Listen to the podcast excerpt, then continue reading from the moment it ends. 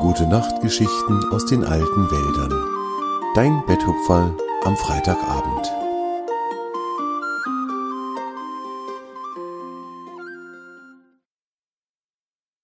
Ein lauter Knall.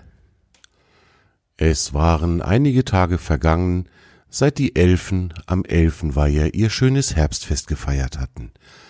Alle Tiere erinnerten sich gerne an den lustigen Abend und auch an den wundervollen Tanz, den die Glühwürmchen aufgeführt hatten.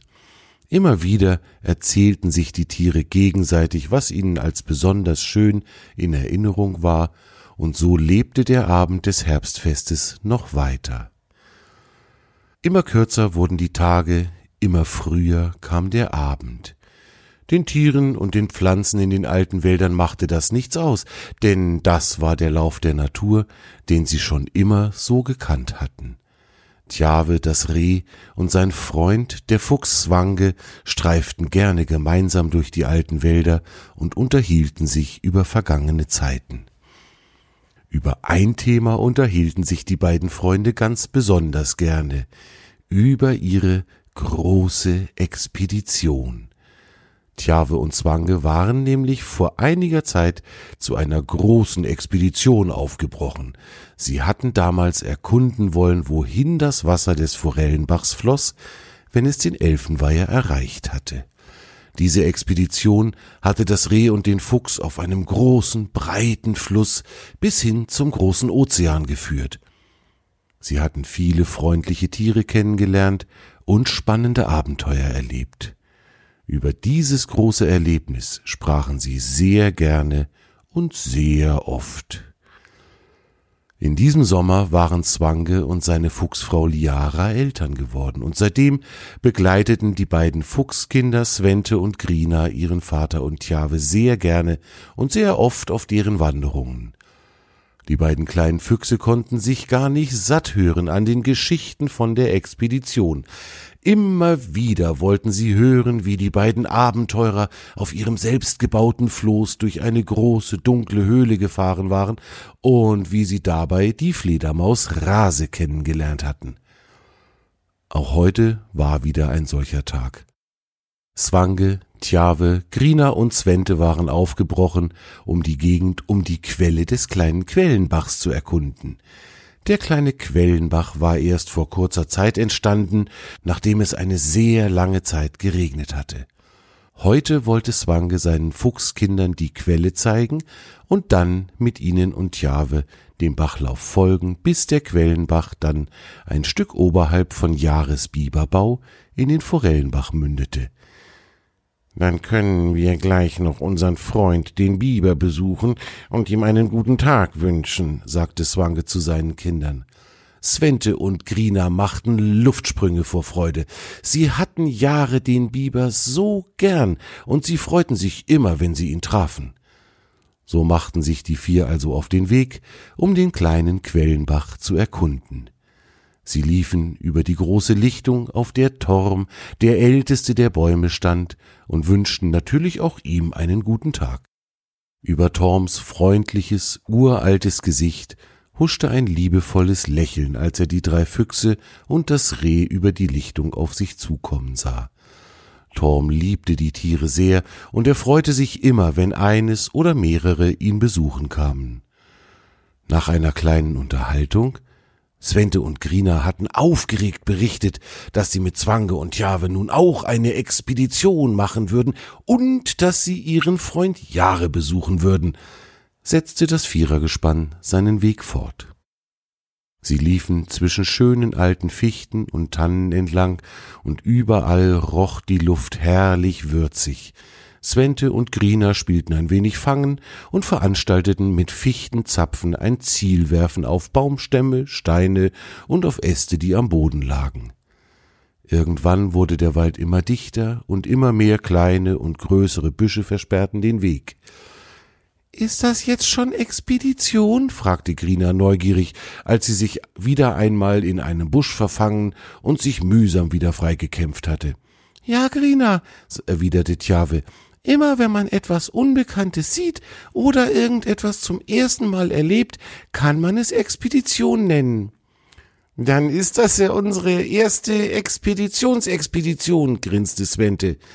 Denn wir sind zum ersten Mal in diesem Teil der alten Wälder und es ist unsere erste Expedition. Zwei Sachen zum ersten Mal, also Expeditionsexpedition. Alle lachten laut über diese lustige Idee von Svente, und dann wanderten sie weiter zum kleinen Quellenbach. Schließlich kamen sie an. Svente und Grina machten enttäuschte Gesichter. Das hatten sie sich aufregender vorgestellt. Das ist ja ganz klein alles, maulte Grina. Ja, da hast du recht, sagte ihr Vater lächelnd, aber aus etwas Kleinem kann ja über die Zeit auch etwas Großes und Schönes werden, meinst du nicht? Grina schaute ihn fragend an. Denk doch mal an Svente und dich zum Beispiel. Als ihr auf die Welt gekommen seid, da wart ihr noch winzig klein und konntet noch nicht einmal laufen. Das habt ihr erst lernen müssen. Und während ihr all das gelernt habt, was ihr zum Leben in den alten Wäldern braucht, seid ihr auch gewachsen.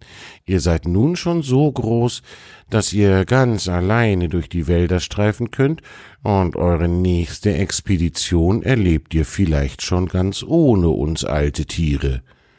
Grina dachte nach und schwieg. Auch Svente hatte zugehört, und er begann zu grinsen. Dann kann also der kleine Quellenbach auch noch wachsen und laufen lernen?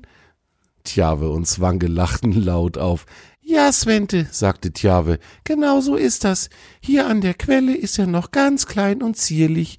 Wenn er aber in den Forellenbach mündet, dann ist er schon gewachsen und hat ganz viel zusätzliches Wasser gesammelt.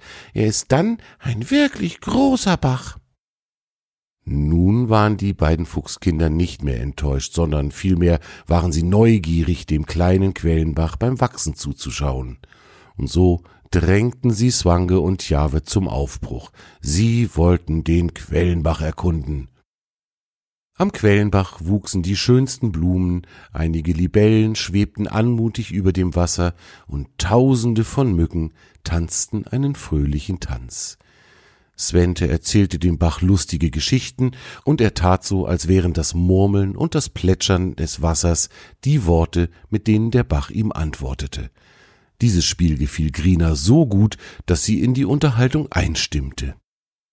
Plötzlich aber, während sie sich so schön mit dem Bach unterhielten, schaute Grina erschreckt zum Himmel auf und deutete wortlos auf einen Fleck im blauen Himmel.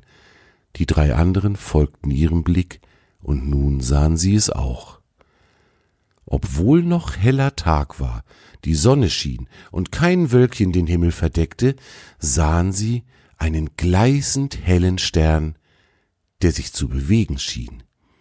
Zwange und Jahwe waren erstaunt und wussten sich dieses Licht nicht zu erklären. Svente und Grina bekamen ein wenig Angst, denn das helle Licht schien mit rasender Geschwindigkeit näher zu kommen. Es wurde größer und größer, und die vier Abenteurer hörten ganz weit aus der Ferne ein lautes Zischen, das so klang, als würde ein Riese die Luft zwischen seinen Zähnen herauspressen. Näher und immer näher kam das Licht.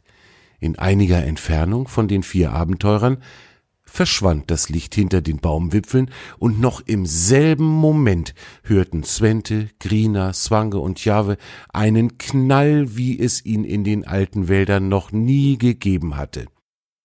Der Knall war lauter als jeder Donner, der je in einem Gewitter getobt hatte, lauter als jeder Felsrutsch in den Bergen.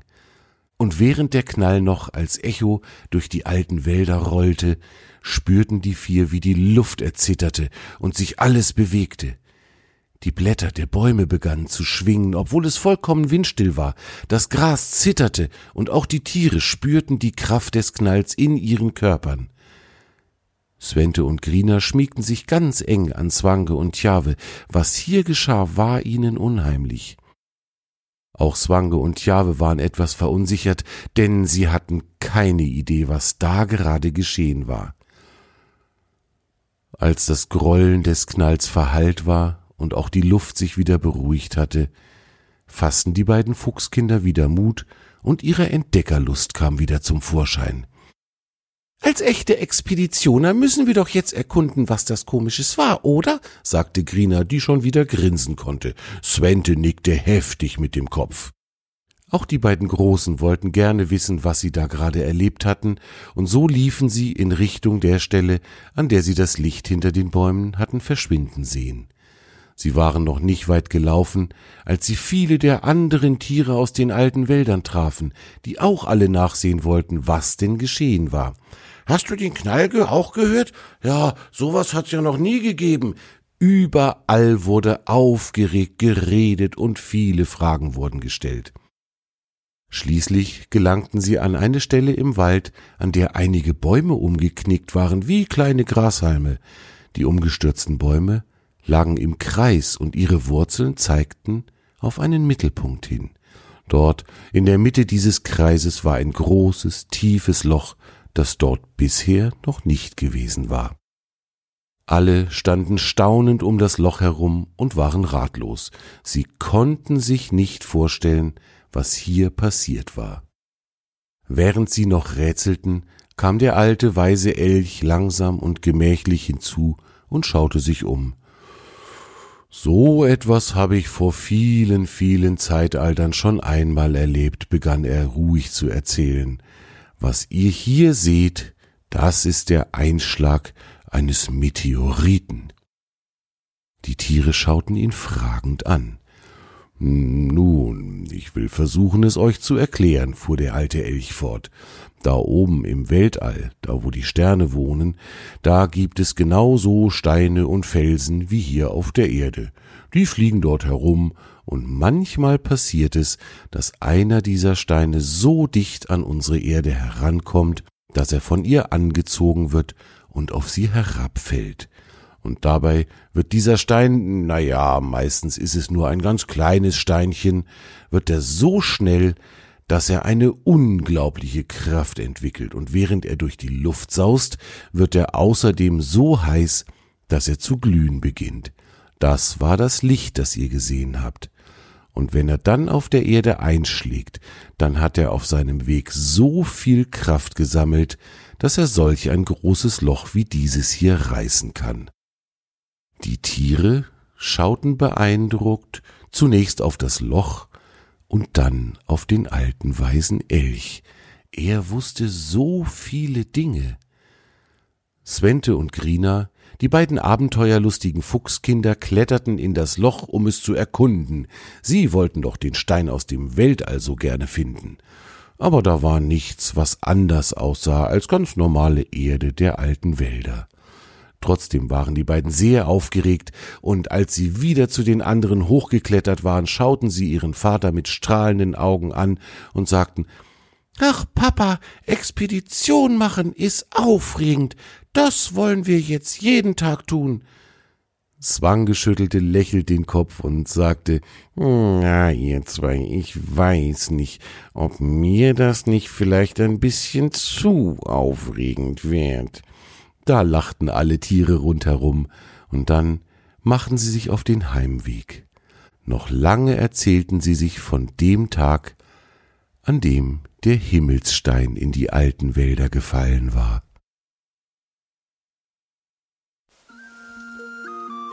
Das war deine gute Nachtgeschichte aus den alten Wäldern für heute. Torm und seine Freunde wünschen dir eine gute Nacht. Schlaf gut und träum was Schönes.